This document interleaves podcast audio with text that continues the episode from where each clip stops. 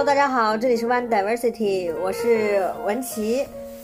我是若璇。我们今天这一期呢，其实比较有意思，因为我们今天请到的嘉宾是在伦敦的非常有名的脱口秀厂牌华人喜剧的两位创始人，然后他们是小玉和亲亲。Hello，哦，哇呀呀呀！虽然我们四个人要制造出四十个人的效果。啊，那我我我们其实认识他们也是非常机缘巧合，就是我们的主播 Chanel，他有一次，呃，可能某某一天参加了华人喜剧线下的一个演出，然后对他们的表演非常的印象深刻，然后当时就去找了青青跟小玉要了微信，我记得是是这样吧，然后就说想要采访一下你们，然后想要今天终于抽到机会，你因为你们一直在演出，也一直特别忙，今天终于有机会采访到你们两个，然后就想说好好问一下你们在这边的经历啊什么的，因为我我刷小红书的时候，经常能看到华人喜剧的各种别人的安利自来水，还有包括你们的帖子，然后就感觉很有意思。就是你们能简单介绍一下你们的这个创立啊，怎么开始要这怎么开始的这个事情吗？我觉得可以先各自就是介绍一下你们的，就是和这个华人喜剧有关系的背景或者经历吧。对然后大家就是区分一下声音，因为对我们毕竟今天是四个四个女人，好声音很难分辨。好的，好，好，大家好，我是小玉。啊，我今年 这么说吗？这 不是关键信息我。旁边这位创始人是哎，是创始人好奇怪，主理人亲亲，他是英国 Comedy 我一会儿 Store。自己来，你说你的部分就行了。好的，那好吧，我是小玉，我之前在沈阳大风天喜剧讲了那一年半的脱口秀，然后、哦对讲，然后当时是讲的正是稍微有点门路的时候，然后有入选那个效果的训练营，然后也有要去北京单立人比赛，但是因为疫情，这两个比赛都推迟了，但是我的机票和我的入学时间没有推迟。快一年左右，然后英国终于解封了，就是大概是从二零二一年二月一直办到九月的时候，然后解封了。解封了之后，我就心想说办线下的，然后呢才有了线下的机会。那个时候叫什么名字呀？也是华人喜剧，就是我第一次办的时候，这个华人喜剧的名字就已经起好了。哦，然后之后的线下是连续了线上的，就是是一个 IP 一直下来的。那那些演员还在吗？对，在那些演员就基本上是我们海外势力，就是 美国华人喜剧分部，就是我们有几个群，也呃基本上大群都是线下的演出，就是伦敦的人。嗯然后我们有一个华人喜剧国际站，国际站就是那些以前线上的人，嗯，就是大家很多都是美国的那种老牌的说英文的中国脱口秀演员。然后我们现在有一些活动是，就是呃呃空间联动。就是我们有线下的观众，然后但是我们有个大屏幕，然后会邀请其他国家的脱口秀演员来给我现场的观众投屏，然后都是邀请的是以前的人，然后他们也各自就是成立了在其他国家，比如说呃波美国波士顿的那个呃顶好喜剧，就是当时一直来我开放麦的一个特别优秀的演员开的，所以我们之间都还有联系，然后都成为了挺好的朋友。对，当时那个大风天那天嗯，对，大风天。好像就是有大风天，你 你以为这是我的是吗？我以为 对，那天那天英国大风天，对对，那天那天就是愣蹭，那天英国就是一下演出就全都取消了嘛，然后我们就想改一个线上的开放麦，然后我们还觉得，哎呀，会不会线上就是什么？因为之前没办过嘛，结果那天有一百个人，一百多个人在最顶峰期是一百多个人，然后一直下来也是八九十、七八十个人，然后嗯当天的演员就有美国的、别的国家的，然后看的场看的人有伦敦的，然后也有南安的，世界各地的，世界各地的，美国的有挺多，还有一些欧洲的，就是基本上也是从线，有一部分都是从当时线上的观众吸引来的。对。还有好多是说伦敦附近的英国其他地方，然后说一直想去你看，想去伦敦看，但可能没来伦敦，然后就先来这儿看看，感觉还挺有意思的。感觉我们宣传还是比较够。我跟听众解释一下，他们可能不知道缘由，就是呃，前一阵子伦敦发生了好像很久难以遇一遇的那种大风暴，然后所以那天本来我们华人喜剧线下有演出呢，然后我们改到线上 Zoom 上进行演出了，但是特别特别的成功，然后看的人也特别多，嗯。那天就是 O two 的那个房顶被掀翻那天是吧？对，哦 就是那天干 掉的那天。嗯嗯嗯。我们本来是线下的演出，然后改成了线上的免费场，然后就、哦对线上是对，相当于是给大家的大风天福利了。对对对对，当时还是挺。然后我们也准备，其实有就时不时的办一些线上的活动，团结一下在世界各地也有这个的大家。打算，就刚好碰到大风天了。哦。哎，一直说大风天，说我感觉你在说的我有点想家，想沈阳呢。那你在伦敦这边，你青青是说了两年了是吗？在创正式创办华人喜剧之前，对，就是呃，正式创办华人喜剧之前，大概是，对，大概大概在线上之前的经历是呃，就是线下当时是刚好说了两年，就是九月份，因为我大概是九月底开始说第一场，然后呢，到我第一次办线下华人喜剧的时候，那个时候是我说脱口秀，基本上整整两年。然后呢，之前的半年是做线上的，嗯，那你之前一直是用中文说吗？没有，我一直是英文。英文脱口秀？对，哇，就是我办的第一场，呃，华人喜剧开放麦是我说的第一场线下的中文麦，因为之前也没有这个说的地说的这个场合跟地方，所以我现在包括我现在的脱口秀基本上也是英文的主主场，就是主要讲的是英文。他每天跟你们说，他每天晚上都要跑麦，就是去讲英文脱口秀，去英文的酒吧什么的开放麦场地讲英文脱口秀。哇，那你在英国人圈里应该也挺有名的吧？哎，那你来吧，吹了一半你来了。俺们亲戚是伦敦一个老牌喜剧厂牌，脱单口喜剧厂牌 Comedy Store 第一位签约的亚裔女演员。哦，练练练练练！为什么？为什么我华人之光，华人女性之这光，华人女性之光？为什么那西安之？光。哎，对，白德卫西北是吧？我们亲戚，我们亲戚还是西安人。是不是应该先说西北之光，再说华人之光？我还缩回去呢。我刚才这套词儿这么顺，就是因为每次他讲完之后，我都会吹一波。就每次呀，我在中文的场子讲的特别烂，他就说：“哎，你知道吧？这个人其实挺牛逼的。讲英文的，说的烂，只是因为他中文有点退步。英文没有。然后我在路上就坐地铁，有外国人搭讪，不是搭讪，sorry，不是搭讪，就是闲聊。就是聊天，我英语非常不好，但是我很努力的，特别喜欢跟人聊天。然后他们就说：“哎，你们在干嘛？”我说：“啊，我们刚刚结束一场那个 Talk show，talk 不是 stand up Comedy comedy，stand up comedy。然后那个人就说：“哇，这么厉害，你有 ins 吗？”然后我就会把青青叫过来，我说：“青青啊，快来，这里关着。”然后我就跟他说：“我说你关注他的 ins，他是 stand up comedy 第一个 Asian 的女演员。”然后，然后那个。就是不认识的外国人就说哇，那我什么时候有机会去看你的演出？然后我就特别 show off 这个事情，我就会跟青青说，”他们都在推销我。对，哇，也可以关注青青的 ins。好的好的，好我们到时候也会放到我们的那个 Show notes 俺们可是十五分钟要很多钱的，俺们十五分钟要很多磅的。没有，反正就是呃，我大概是去年八月份签了公司，就是我在创办华人喜剧之前那一个月之前我签了公司，所以就是这个牛逼啊，就是刚刚好吹到了节点上。哎，要不然没，要不然没有的东西吹，也没有地儿吹。对，就是签了公司之后，然后办了开放麦，就直这个牛逼直接吹出来了。就是我们公司是一个呃英国就是数一数二的脱口秀俱乐部，然后我们公司有两个分店，一个是在伦敦的中国城，一个是在曼彻斯特的市中心。但是曼彻斯特的市中心发大水，把房顶淹了，还没修好。Anyway，这意思是什么？谁要谁要看你公司的历史？就是意思说，我们公司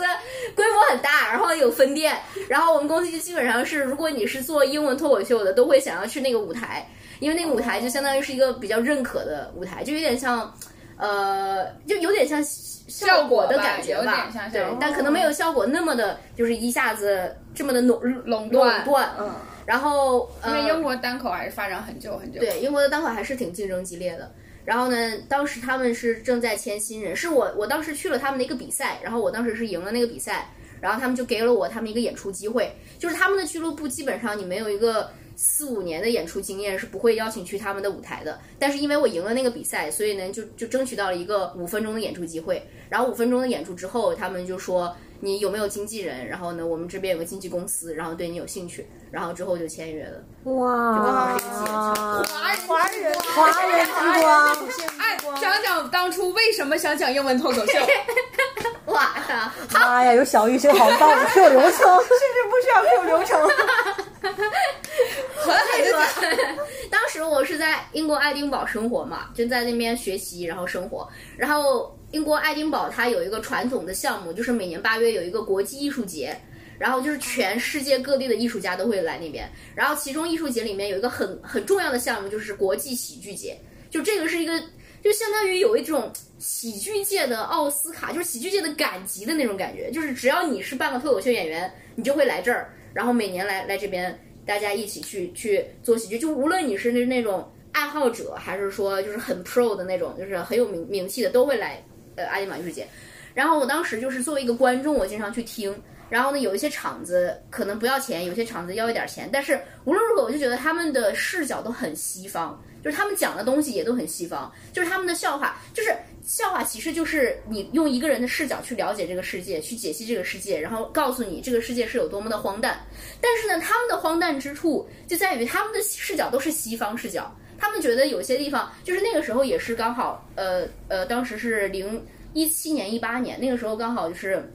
中国什么崛起啊，什么中国威胁论的时候，他们就有很多关于中国的笑话。就是甚至很多关于亚洲的笑话，就我觉得呀，他们说话的这个语气，只有一个不了解中国、不了解亚洲的人才能说出来。就我觉得这个笑话不好笑，而且呢还有一点 offensive，但是呢观众可能就比较吃香。但是我觉得这件事情是可以讨论的。我觉得作为一个脱口秀，作为一个艺术来讲，你可以对于其他的文化进行解析，但是有一个前提，就是其他的文化需要在一个同等的平台上也对你进行解析。就是我们可以是一场拳击赛。就是如果是如果这个脱口秀是一个搏击的艺术，你不能把一个人把一个无力还手的人往死里打，那这样的话是不公平的。那如果你觉得这是一个艺术的话，那至少有一个人需要从另外一个视角上对你进行打回去，那这样才是一个公平的一个一个艺术的博弈嘛。然后我当时就觉得，而且我当时觉得他们这个笑话真的是太低端了，就是我也可以，而且我讲出来肯定是那种比较独特的视角的。然后，但是当时其实我对自己的英文不是很自信。我觉得可能是留学生都有这种与生俱来的不自信，就觉得我靠，这是别人的土壤，这是别人的语言。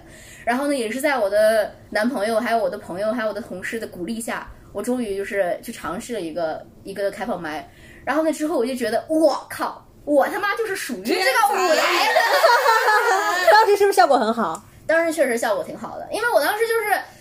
呃，就是感觉那种，哎呀，终于轮到我开麦了。就你们有有没有那种在 KTV 一直在等自己点的那个歌，终于等到了，你就 OK，现在是我的时间。我当时就有那种感觉，因为我等了很久，等等了大概有呃一个月左右，等那个那个那个演出机会。然后我终于上台了之后，我就就就就是一顿发挥发挥，然后呢就效果很好。嗯，当然这个效果好，就是不可以比较说跟那些大的脱口秀演员来说效果很好，就只能说作为一个第一次讲的人，确实是效果不错的。而且我觉得当时很满意，是因为我事后就是结束之后，那个脱口秀俱乐部的人给我递来一张纸条，上面是他们脱口秀就是就是 booking 的 email，就是因为他们比如说订这个脱口秀演员来演出，然后就会让这个演员给他们发 email 说啊，我这天这天这天有时间，就相当于他们给我了一个入场券。就说 OK，这个是我们的联系方式。你回去之后，呃，把你的信息，还有把你哪周周三有时间发过来。然后呢，我们给你一个正式的演出。因为开放麦跟正式演出是有区别的嘛。开放麦是你过去就可以上，但正式演出是他们要定你。然后就说这边有一个演出，然后我们邀请你来演出。然后呢，我当时拿这个纸条，我就觉得这是一个奖杯，我就觉得这就是一个闪闪发光的纸条，现在还在我的那个墙上裱着，就是。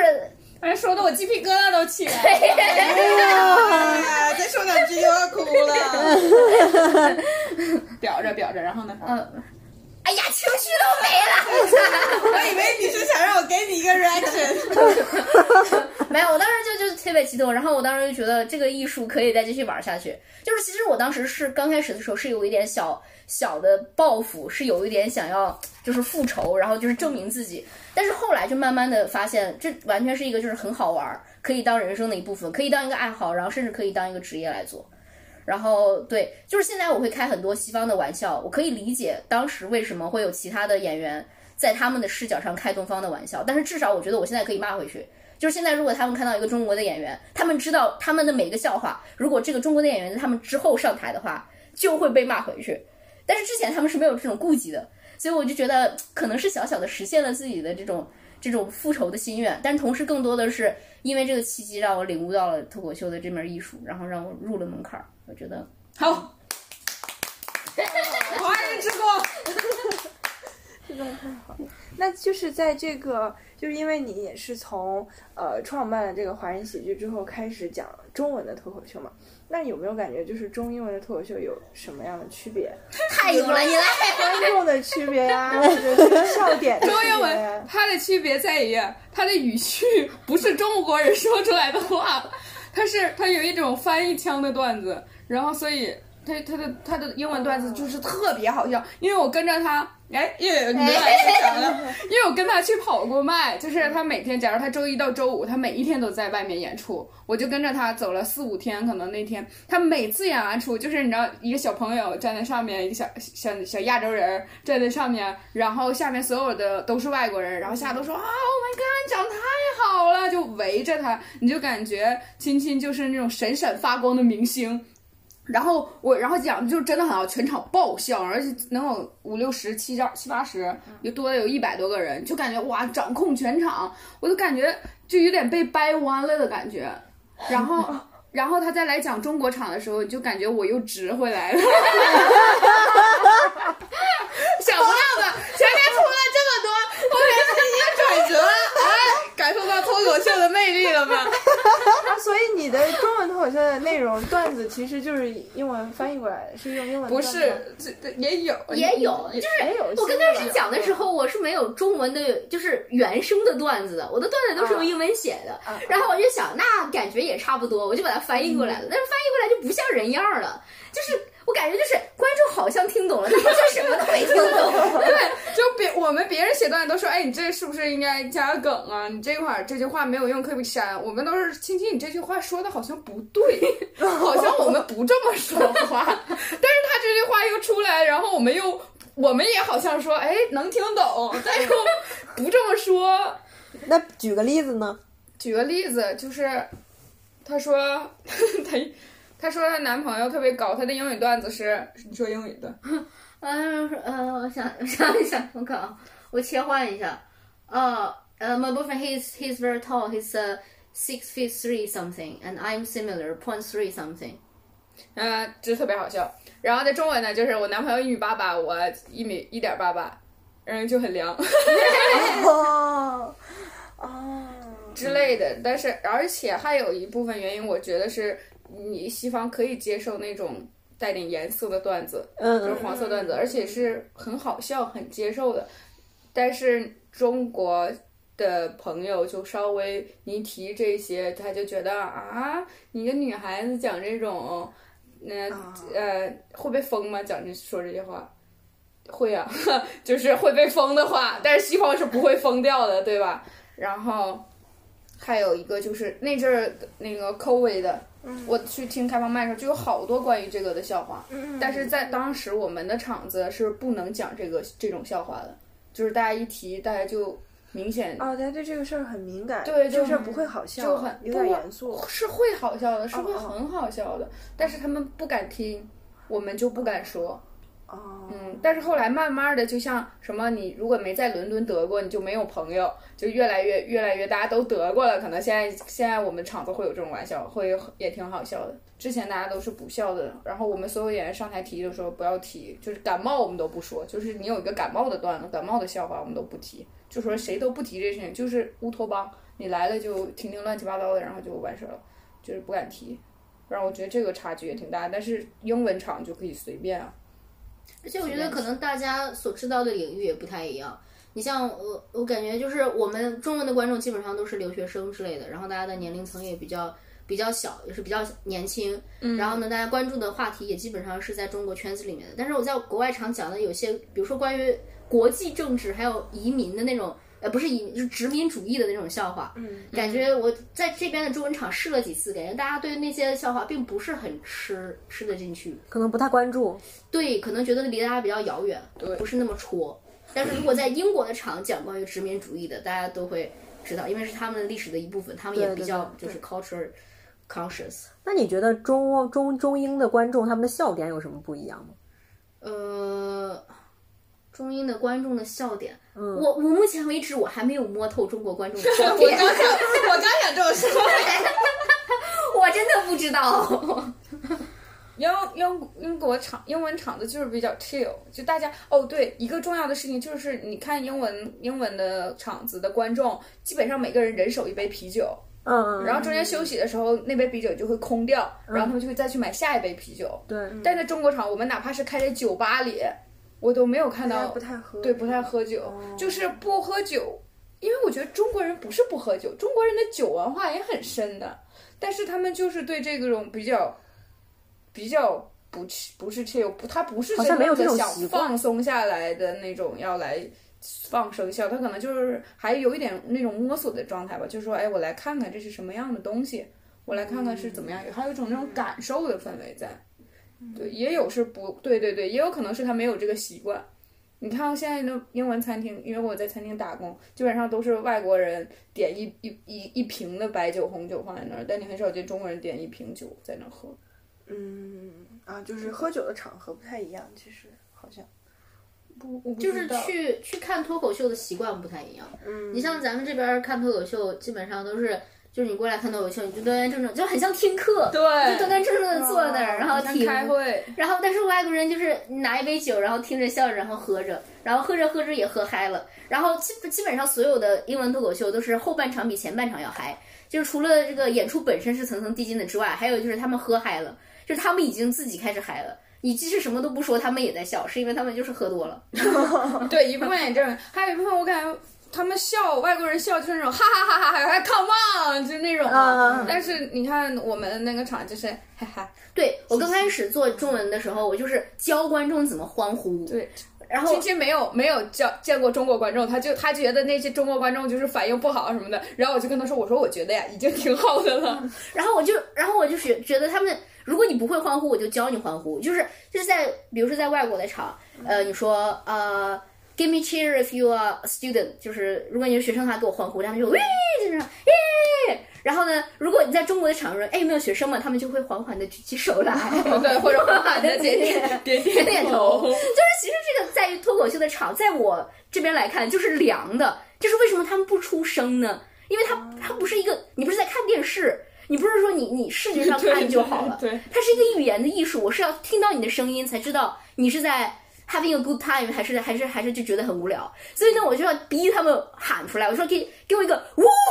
你就是呜，然后我就把这个声音做出来，他们跟我学，嗯，然后我就他们可能还是有些放不开，但是我觉得。如果我想要的场子就是那种热热闹闹的，那我就让观众学会热热闹闹的。对然后我们在做即兴喜剧之后，我觉得是有改善的，越越因为观众是越来越习惯一种，呃，有什么 feedback 你就喊出来，你就玩起来，笑就是哈哈哈笑，你想到一个什么词儿你就喊出来，对。对，而且还有很多观众就是说，哎，你是什么职业啊？你现在是在干嘛？然后就就会说，哎，你别问了，你别问我，就是。但他也不是那种很横，但他就是很害羞，他就是不想被你互动到，但他可能就是还没有真正的放松下来，对对对。嗯，就是不说话的那种。但是但是，所以刚才说观众之前说观众很重要，就是最近碰到的疯疯疯批观众 在底下就啊加加加加的，就是他已经嗨了，但他他不是那种喝多，他可能本身性格就很开朗社牛，然后就开始跟互动，那就场子就很热闹，然后可能别的观众看到这个观众这么开心了，他也跟着开心，对，就是观众也很重要，就其实脱口秀里面观众特别重要就。是放松，因为它是一个现场的艺术，但是国内脱口秀的观众一般来说接触脱口秀都是在电视上，综艺节目开始，对，从综艺节目对，上他还是有一种看节目的感觉。对是的，是的。但是其实脱口秀就是为什么你非要来俱乐部看？为什么你不能我们给你录成视频，然后你去网上看，直接点进去看？为什么我们不这样做？是因为它是一个现场互动的艺术，它有一个交流在。就是我听到这个观众的声音，这个观众如果大笑，我就知道啊，这个观众喜欢这样的这样的笑话，他们跟我有感情的共鸣。然后呢，就就比如说在英国的场，我说有一些词儿，然后他们就会。哦，咦，我就知道啊，原来你们是这样想的，就是其实是一种交流，是一种语言，但是这个语言不是说真真正正一个字儿一个字儿的语言，而是一种通过你们发出的声音，或者你们的表情，或者这个房间当时的氛围来进行交流的语言。对，所以我觉得这个还是需要有点培养的。但是我我们也不能过于苛责观众，说这一届观众不行。对对对但是这种现场的氛围确实是要一点一点积累起来的。就是一个人看知道啊、原来这个是这样玩的，然后再带朋友来，然后我们再给他感染一波。嗯，就慢慢就好了。对，就是如果这个是游戏，我们还要继续介绍规则嘛。对对对对对对，不放网上的一部分原因也是因为网上有的不能播。那西方你表演的时候遇到过冷场吗？应该没有吧，几乎没有么。你在给西方，嗯，也有，就是冷场这种事情啊，真的是看命。就是你不知道为什么就冷场，真的也有，因为因为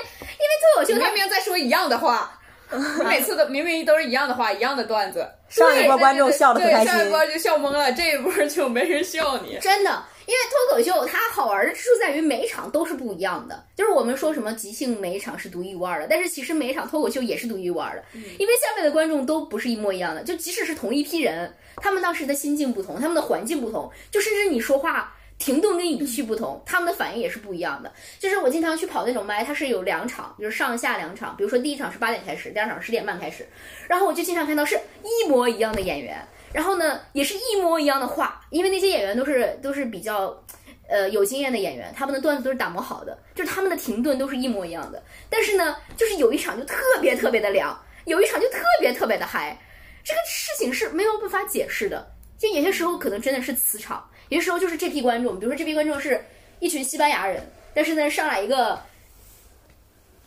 法国人，我也不知道，上来一个完全不能 get 西班牙幽默的人，那他他就是不合。然后呢，我基本上就是我们公司给我给了我一些演出，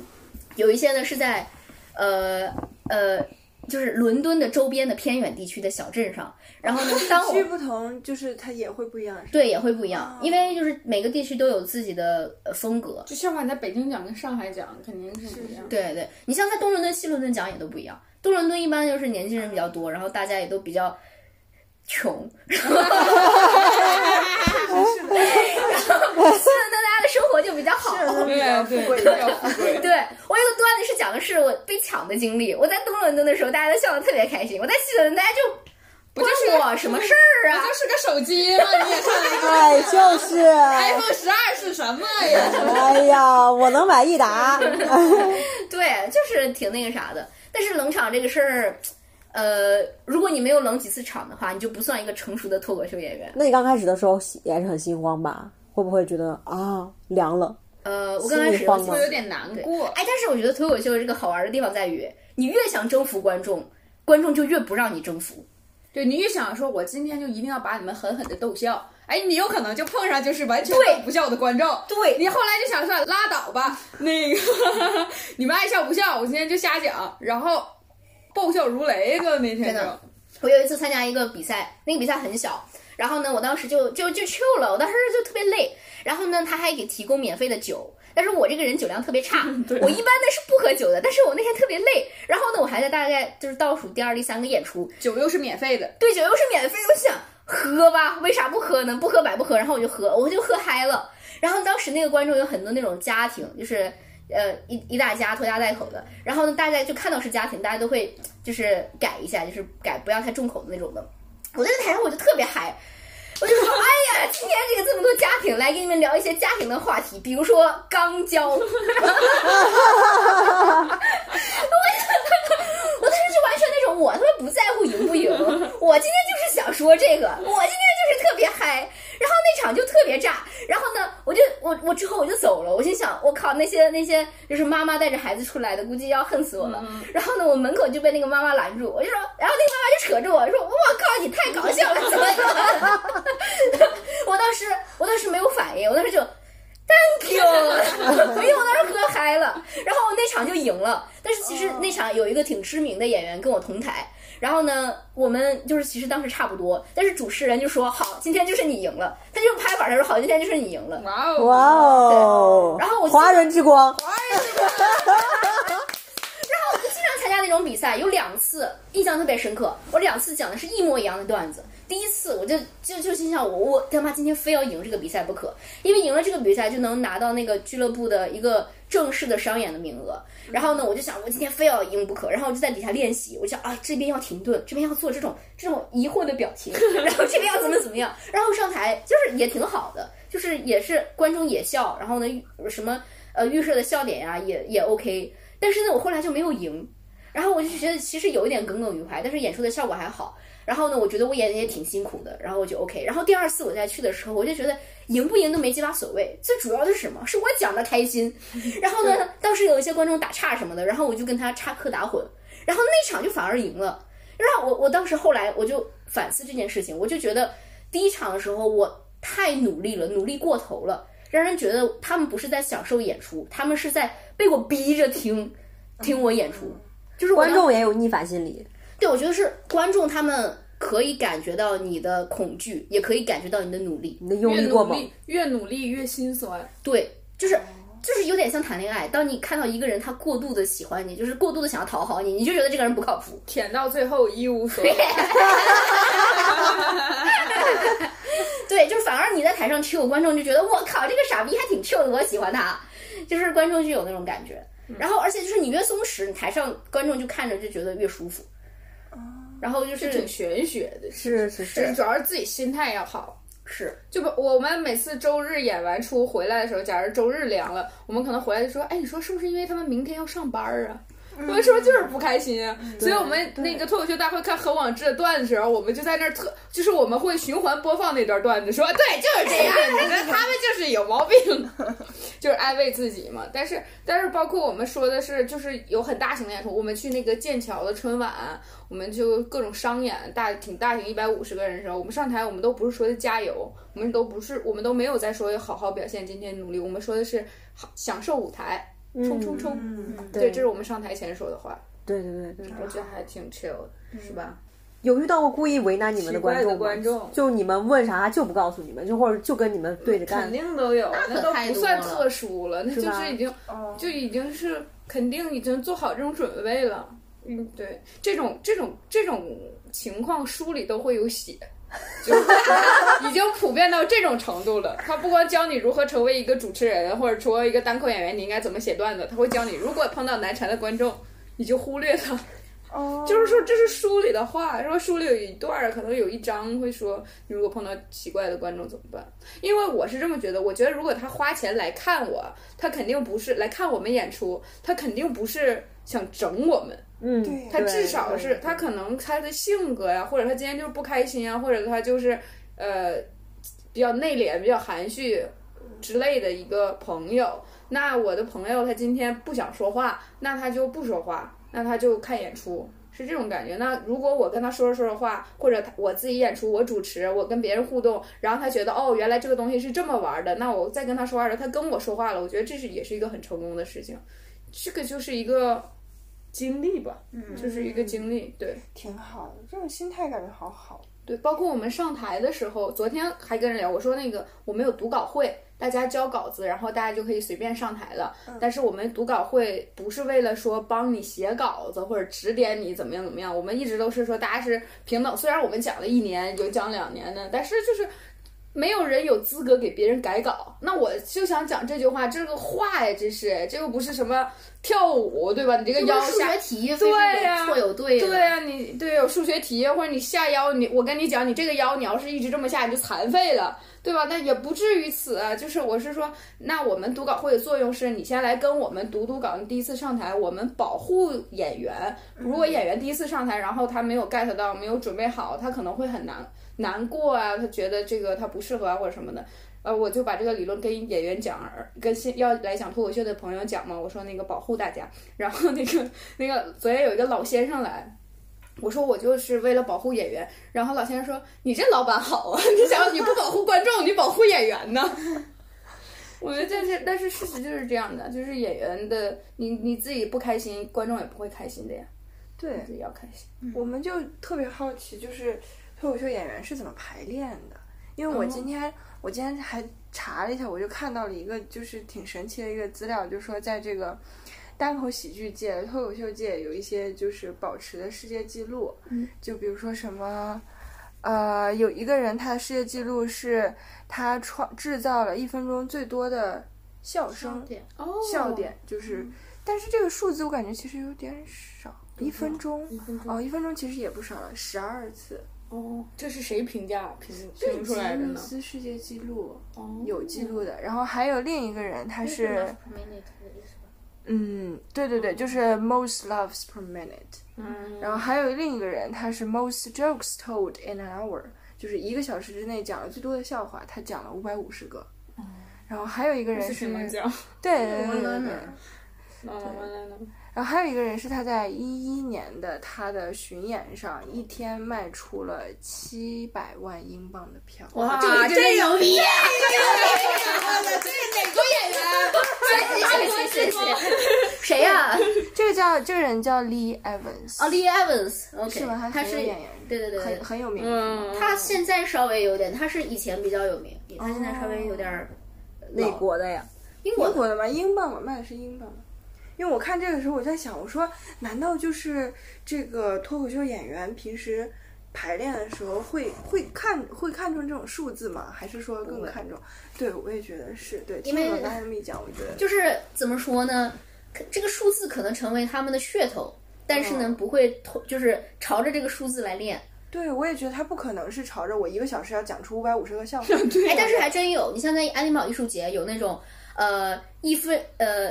呃有什么六十分钟之内讲一百个呃脏段子，六十分钟之内讲一百个干净段子这种主题的 show。但是它不会就是很 precisely 一百个就是一百个，他的意思就是说有一个小时，然后一个小时时间。我没有什么 storytelling，就是不给你讲故事，然后也不给你说理，我就给你讲笑话，一个一个接着抛，六十分钟之内我抛死你。但是那种笑话一般就叫 one liner，就是杨波的那种，就是一句话就是一个段子。就为什么他们能能能那么密集？因为他们短呢。你像最世界上最短的呃笑话，就是由两个单词组成，是应该是 Jimmy Carr 呃呃发明的，叫什么？Jimmy Carr 你该不会是在问我了吧？对 Jimmy Carr 说出来的，就是世界上最短的最短的段子，就这两个单词，叫 dwarf shortage，就是 dwarf dwarf 就是矮人，矮，嗯对 shortage 就是短缺 dwarf shortage。哦哦，好奇怪啊，就不知道哪里好笑，但就是有点好笑，是？吧？就是这种东西。那如果就两个词儿可以一个段子，那你一分钟可以，你一分钟说多少个词儿，那就除以二就是段子了，是吧？大家好，我是来自哈哈哈哈萨克斯坦的结巴。而且你像就是这边呃行内有这种就是 laugh per minute 这种量化的说法，这个就是你有一分钟时间，然后一分钟时间看你能够得多少的笑就是笑量，但是这个是有量级的频度的，你说这个笑跟笑是不一样的呀，我。哈哈哈，哈哈哈哈或者是哈哈哈哈，这也是笑，然后或者是只鼓掌，这也是一种那个啥。然后它有一个表格，就是你如果就是观众有这种哈哈哈的笑，你得几分儿；然后观众有大笑得几分儿；然后观众这样得几分儿；然后你看你一分钟之内能够得几分儿，有这种评判的标准。但是他们不是一个硬性的标准，就是我们不可能说啊，你今天得了八十分儿，那你就去上台。这个就没有意思了，因为是个艺术，你不会评价毕加索说你今天看这个画笔画了多少笔，你画够一百笔我就给你展展览，这就有点本末倒置了。这是一个评价自己段子一个小标准，就照这个演。那那我当然希望我的每一个笑话、每一个梗大家都拍手笑。但是如果我做不到，我我是需要我想说两个稍微冷一点的，然后我才能达到那个哈哈哈的笑呀。嗯，对吧？是慢慢来，是我希望我努力把我的每个笑话做成那样。但是如果我没做成，我也不用觉得自己是一个垃圾。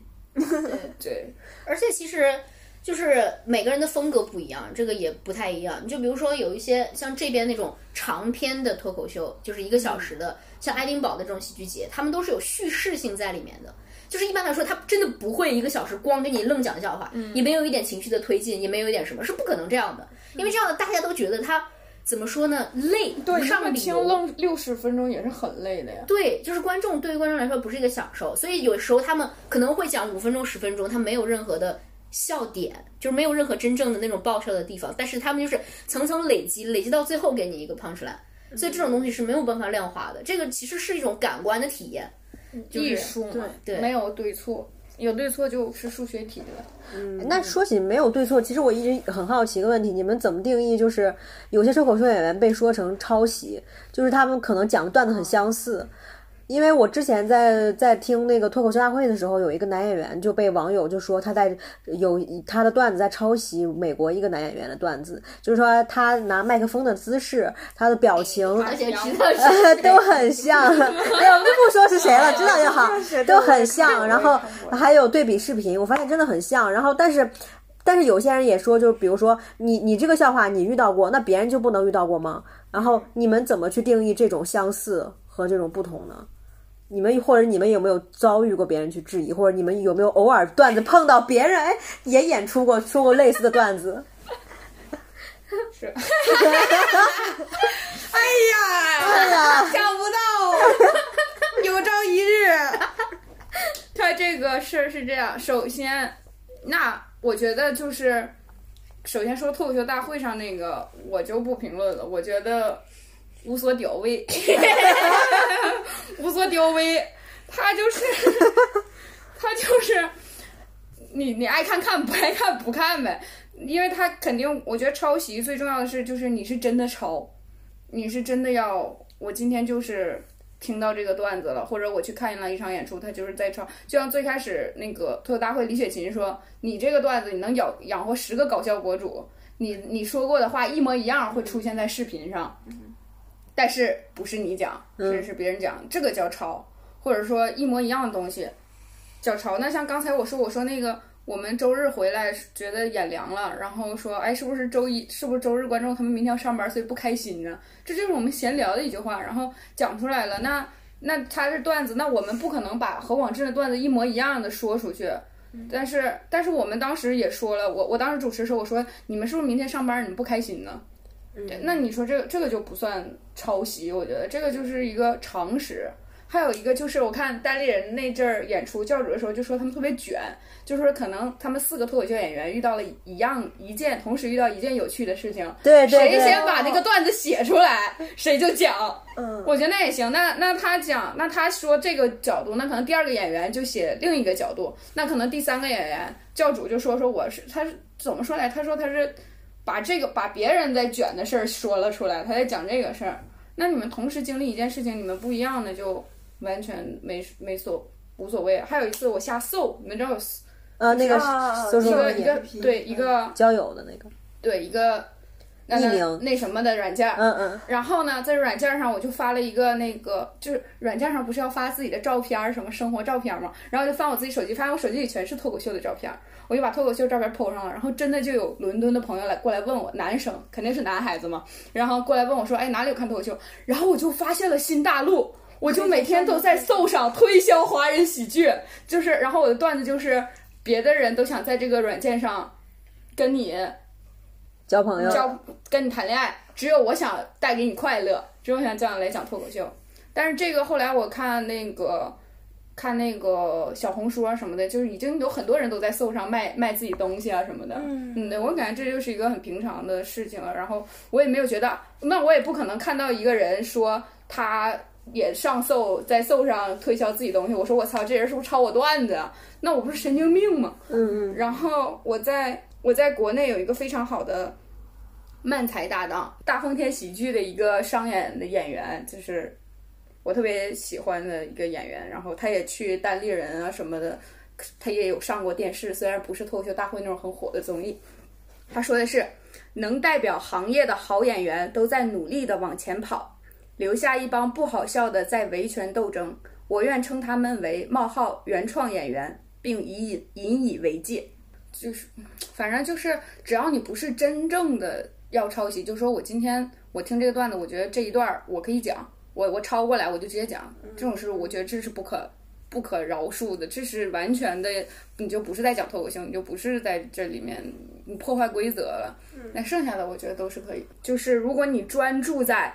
是不是他这句话，他这个点跟我一样？是不他是不是抄我段子？这句话是我二零一九年九九月十号凌晨两点钟写出来的。他曾经在九月五十号的下午三点钟演过。五十号，对 对啊，那你他是不是他抄我的段子？他跟我居然说了同样的词，我们俩都用 so。那我觉得实在是太滑稽了。如果一直是你沉浸在这种话，你是没有办法创作出好东西的。那如果就假如有个人人说我这个事情，那我可能说，那我以后不讲了，我有的是开场这种段子，那我就不讲这个了。那我在创作新的，但是如果有人一直盯着我咬，或者我一直盯着别人咬，我会说别人咬我，我会被恶心到；我咬别人会耽误我的创作，我是这么觉得。你呢？对，俺也一样。就是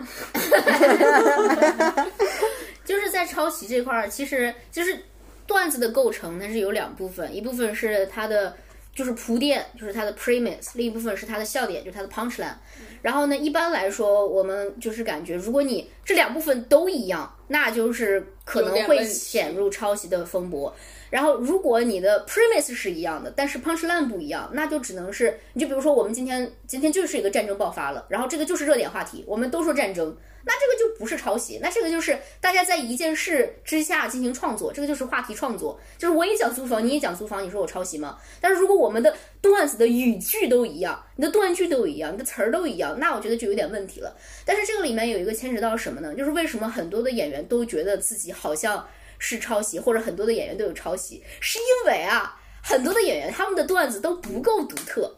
就是这种话谁都能说，make sense，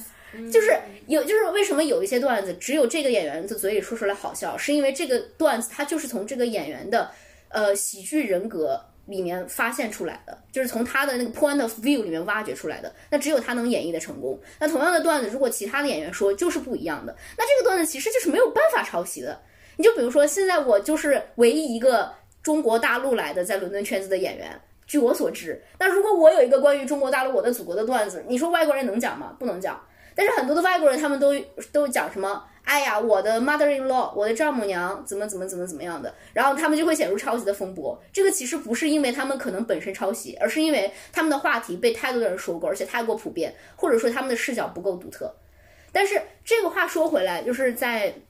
创作中有一个东西叫做平行创作，就平行创作就是你根本就不认识这个人，你跟这个人之间也没有往来，就突然一下我们两个都写了这样的一个段子，那这个其实无所谓啊，这就像论文一样，就是我也写论文，你也写论文，突然我们发现哇，我们两个人有百分之三十的的那个查重率，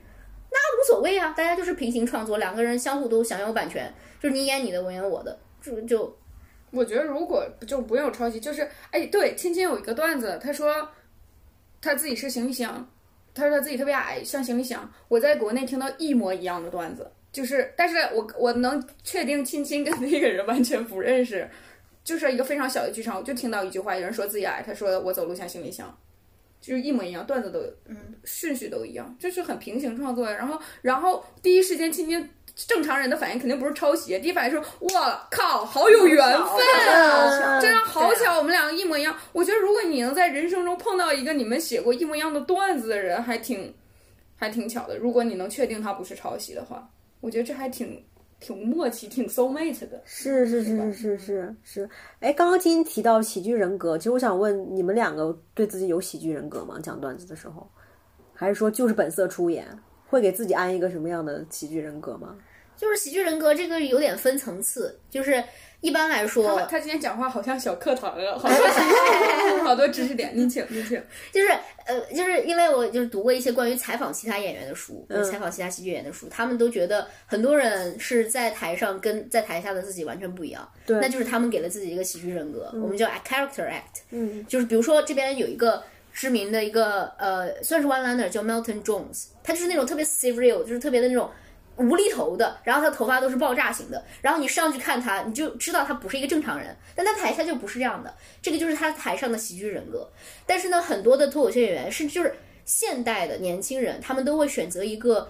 跟自己相近的喜剧人格，就是是自己的一面。嗯，就是我男朋友就说我在台上，我也是我，但是我不是现实生活中的我，我是现实生活中的一部分，就是我那个那个嬉皮笑脸，就是爱比较比较活跃的我。然后呢，其实也算是我的喜剧人格吧。然后，但是这个更多的是你你想要在你自己的喜剧的世界里面，通过什么样的视角来看待？你像我现在有一点喜剧人格，就是其实这个东西是一个挺有学问的事情，就是我们也还在摸索。然后，包括我觉得我也还在就是不断的建设。我刚开始进的，就是刚开始接触脱口秀的时候，我的喜剧人格就是一个 outsider，就是一个外来人。哦，就是我看这个世界的角度，我看英国一切的角度，看我生活的角度，就是这是什么玩意儿呀？哇，好新鲜呀！哎呀，这个东西简直是 doesn't make sense，就是什么东西都是不讲道理的，就是都是我没有办法理解的，因为我是一个外来的人格，我通过这个视角来写很多的段子，然后对这个还是蛮受用的。但是呢，喜剧人格也是需要不断的发展的，就是我不能通过这个视角，我今年二十六岁，我不能三十六岁我还讲，哎呀，这个国家什么都看什么东西都不顺眼，看什么东西，就是我现在也在不断的完善，我应该用什么样的视角看世界。然后这个东西是需要不断探索的，就是可能刚开始一个演员上来觉得自己是这个这个东西，但是讲着讲着讲着就觉得，哎呀，突然一下发现了，原来我这样讲更好笑，他们就会切换，这个也不是一成不变的。那我当时出国的时候，我在国内，我觉得我只能讲我，因为我大学刚毕业，我觉得我只能讲我跟我妈的故事，然后或者讲讲我跟我前男友、男朋友的故事，就是很窄，我就感觉我就会讲这两个笑话，两种笑话。然后，但是我当时我身边的演员已经结婚，有两个孩子，离婚。就业、辞职、再就业了，你就感觉他们能讲这个多了太多素材他。们能讲这个世界上所有事情，但是我不能讲，我也不知道该怎么讲，所以我就想说，那我是是应该出来看看不一样的世界了，或者你就为了讲段子长。大长大一点。但当然也是为了读书了，主要是好好学习。妈妈，我每天都在努力学习，主要也是因为读书。但是你就感觉你应该讲更更更多的东西，更多的东西，不是说更大、更深层次的东西，是更多的东西。因为感觉你讲妈妈什么的，因为我讲段子，我讲妈妈的段子的时候，哎，当然也感谢李雪琴，李雪琴也只讲她妈妈妈的段子，因为我最开始讲我妈，我妈很愤怒，我妈说你凭什么在外面这么说我呢？但是后来她看见电视上也有人这么说她妈，她就 chill 了一点。所以我觉得就是综艺还是有用的，就是让更多人知道这件事情，然后慢慢来。然后我就会带我妈看我线下的段子，然后我吐槽她，然后我妈就会稍微开心一点，就然后慢慢的有跟我妈和解。我当时是我妈天黑之前必须回家，你知道在我们东北啊，五点钟天就黑了，冬天的时候，所以就是五点钟以后我没回家，我妈就觉得我夜不归宿了。下午五点的时候，然后但是后来讲这个段子讲出来，然后跟妈妈讲很多事情，妈妈就有和解到。但是我不可能说今天我跟我妈说，我说妈来咱俩坐，我来给你讲讲这个最近我觉得我俩关系有点问题什么这个事儿，我觉得不太对。那我妈肯定很就是不是嗯，没有办法被解决，但是她就被笑话就和解和解掉了。所以包括我觉得讲段子也是，包括我们好多演员之后我们演出之后会演结束之后都会来家里吃饭啊什么一起玩儿。最近就是你出了一个很难过的事情，或者生活中发生一些不开心的事情，你已经可以没有那么难过了。你会想，OK，我要我的段子来了，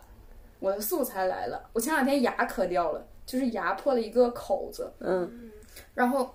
就基本上有点半毁容，我觉得，因为是门牙磕掉了。嗯，然后所有演员都说：“哎，小玉，你现在越来越好笑了，你现在看起来啊像宋丹丹。”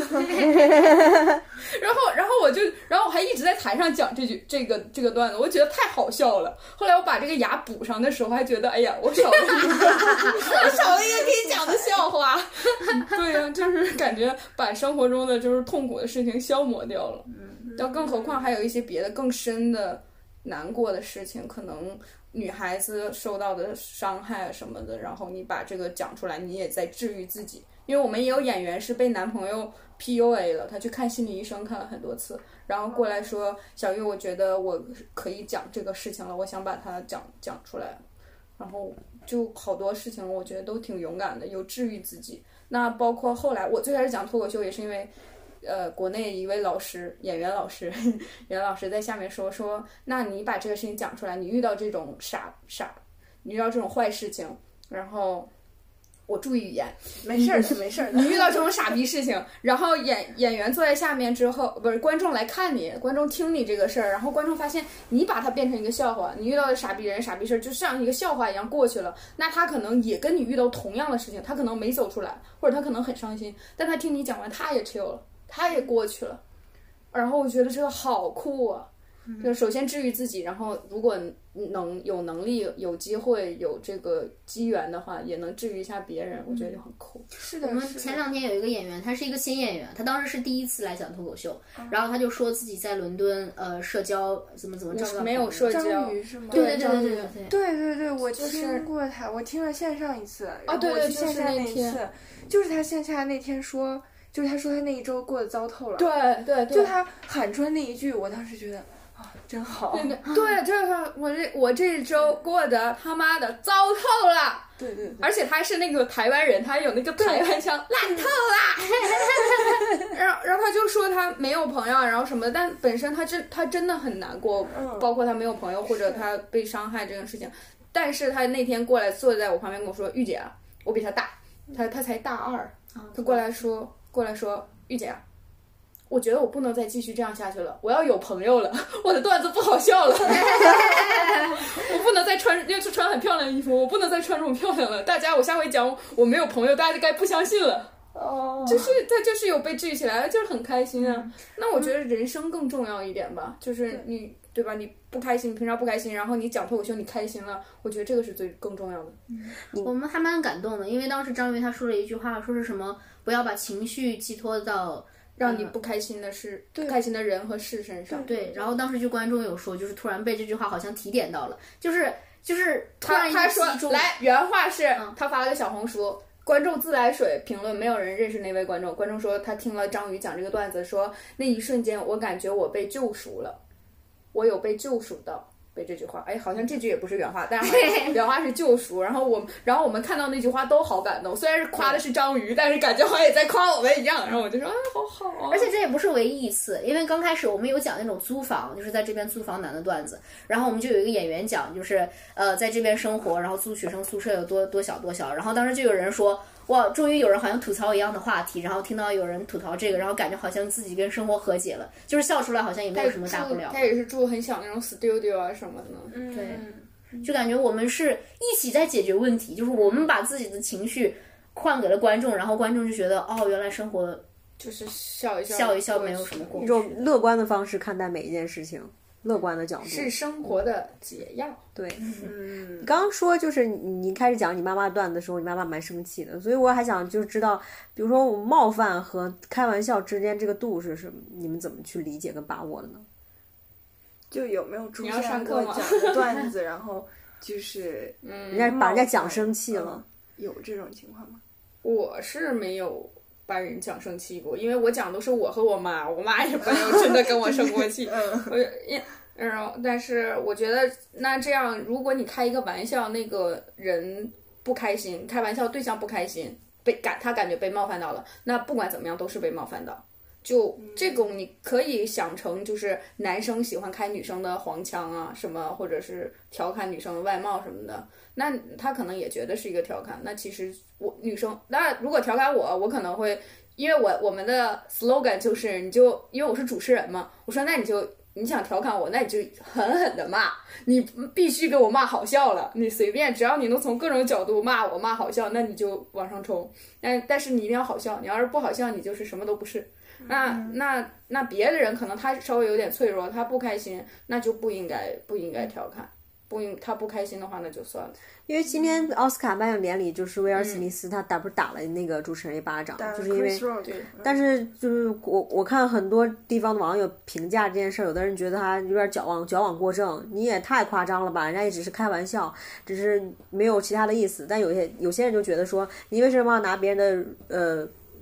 呃弱点开玩笑？因为他老婆有有点我觉得我们可以先先讲一下具体的事情，因为感觉这个节目剪出来再播出来的时候，大家可能也也忘了记这个事儿 忘记今天奥斯卡编道具啊，没错。就虽然这个热点过得很快的，就哎，好敏锐，不是你是媒体人，就是今天是在那个颁奖典礼上，呃，那个主持人奥斯卡颁奖典礼的主持人是 Chris Rock，然后他也是一个算是挺有名的脱口秀演员吧，嗯，因为我看到他有那种系列的那种长节目是放在网飞上的，嗯，对，专辑专辑，嗯，他有专辑在网飞上，然后，嗯，他就开了一个，确实是我我的感觉哈，我听我觉得是有点冒犯的玩笑，嗯，他是说就是威尔史密斯的妻子是因为生病，然后导致脱发，所以他干脆就变成了把自己的造型变成就光头造型，然后这个造型在今天他在那个颁奖典礼上出现的时候，整个造型是非常漂亮的。然后也有大家给的反馈都是很好的嘛，都是在夸他，然后在媒体上也都是就是很多人都在夸。然后呢，今天是在就是这个主持人在看到他的时候就说说这个啊，说那个他的妻子说，你可以去演那个 Demi Moore 之前演的一个叫 G.I. Jones 还是一个什么，就是那个 Demi Moore 在里面，对对对，他是光头形象，说你可以演这个的续集了，就是这个怎么说呢？这个其实这个玩笑，我感觉听上去还不是特别的，不算是一个特别不好的事情，但是毕竟是拿他们拿他的就是脱发的这件事情开了玩笑，所以当场就是不同的机位回顾看出来的是，就是 呃尔史密斯威尔史密斯的妻子，对他妻子是 翻了个白眼对，但是威尔史密斯的第一反应是跟着笑了，嗯然后笑了之后发现他妻子哦生气了，然后就上去打了一拳，打完了之后还下来就是一直是握着他妻子的手，就是挺明显的在安慰，就是。对，所以就是这个这个被冒犯感，确实，我觉得小玉说的没错，就是他如果他被开玩笑的那个人本人觉得被冒犯，那就是被冒犯。当然，他就是威尔史密斯的反应如何，怎么去评价是另外一件事情了。有没有冒犯到？我觉得应该是冒犯到了吧。嗯，我觉得在我这边看来，我觉得 Chris Rock 做的这件事情还是挺冒险的，因为在喜剧上有一个忌讳，就是 punch down，就是就是不要讲，就是不是呃呃 punch down 怎么翻译？往下打，就是往下打，就是我们喜剧最好用的方法就是往上打，就是你说那些比你社会地位高的人，你就比如说，呃，我们说西方世界，然后呢，比如说我们说白人怎么怎么样，然后再比如说我们说富人怎么怎么样，这些就比较好笑，因为是往上打。但是如果你往下打，你就比如说一个正常的人讲残疾人，或者一个正常的人讲妇女儿童、对弱势群体，对弱势群体就让人觉得不舒服，是因为可能就是同理心或者是什么什么的，但是就会比较的 risky，就会比较的让人觉得有点有点不舒服，是因为你本身不是这群人，但是你去开这群人的玩笑，你不知道这群人的界限在哪里，然后所以我觉得。他的这个笑话确实，因为因为这个女演员她平常是对自己的这个脱发还蛮忌讳的，就是她是在二零一八年的时候，她才公开说，就是分享自己的经历，说自己是怎么样子，就是战胜脱发什么的。然后呢，他其实也是有很多的斗争在里面，就是他自己可以看出他自己没有看开这件事情。那在这样的情况下才，然后被人公开点出来，我觉得是一件挺残酷的事。然后就是有些脱口秀演员也会开别人的玩笑，就是可能有些是平级的玩笑，你就比如说我开我们其他脱口秀演员朋友的玩笑，那这个其实是首先第一个就是我知道我开玩笑的这个话题，他们是不会那么在意的。你就比如说我辣茶就经常说我个低的玩笑，就说怎么怎么怎么样，我就觉得 OK 啊，这个是我公开开的玩笑，他知道我这边的界限是什么，所以我觉得是 OK 的。但是如果我觉得如果 Chris Rock 他并不知道，我觉得应该是可以知道，就是这这个这个 Will Smith 的老婆，她对这件事情是有一点忌讳的，然后还开这样的玩笑，确实是有点冒险。但是我觉得这个这是喜剧的奇怪之处，如果他开的玩笑真的很好笑，能够征服他老婆的话，那也无所谓。对，我觉得也是地狱笑话。对，就是如果这个当事人都已经被逗笑了，那就 OK。或者说，如果他跟当事人的关系很近，光当事人觉得哎呀朋友你这样子无所谓也 OK。但是呢，他在两个都没有站的情况下，就容易出问题。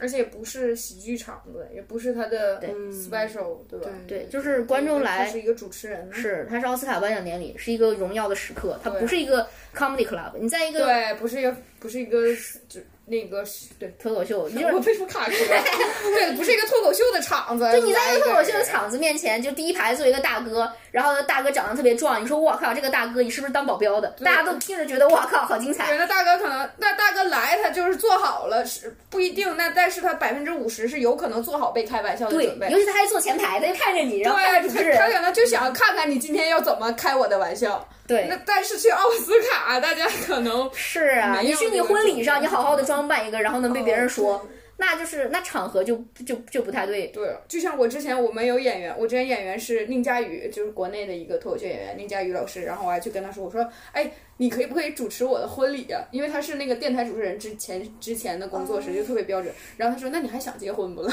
你这婚还能结了吗？就是感觉场合还是很重要的。对，那你们有遇到过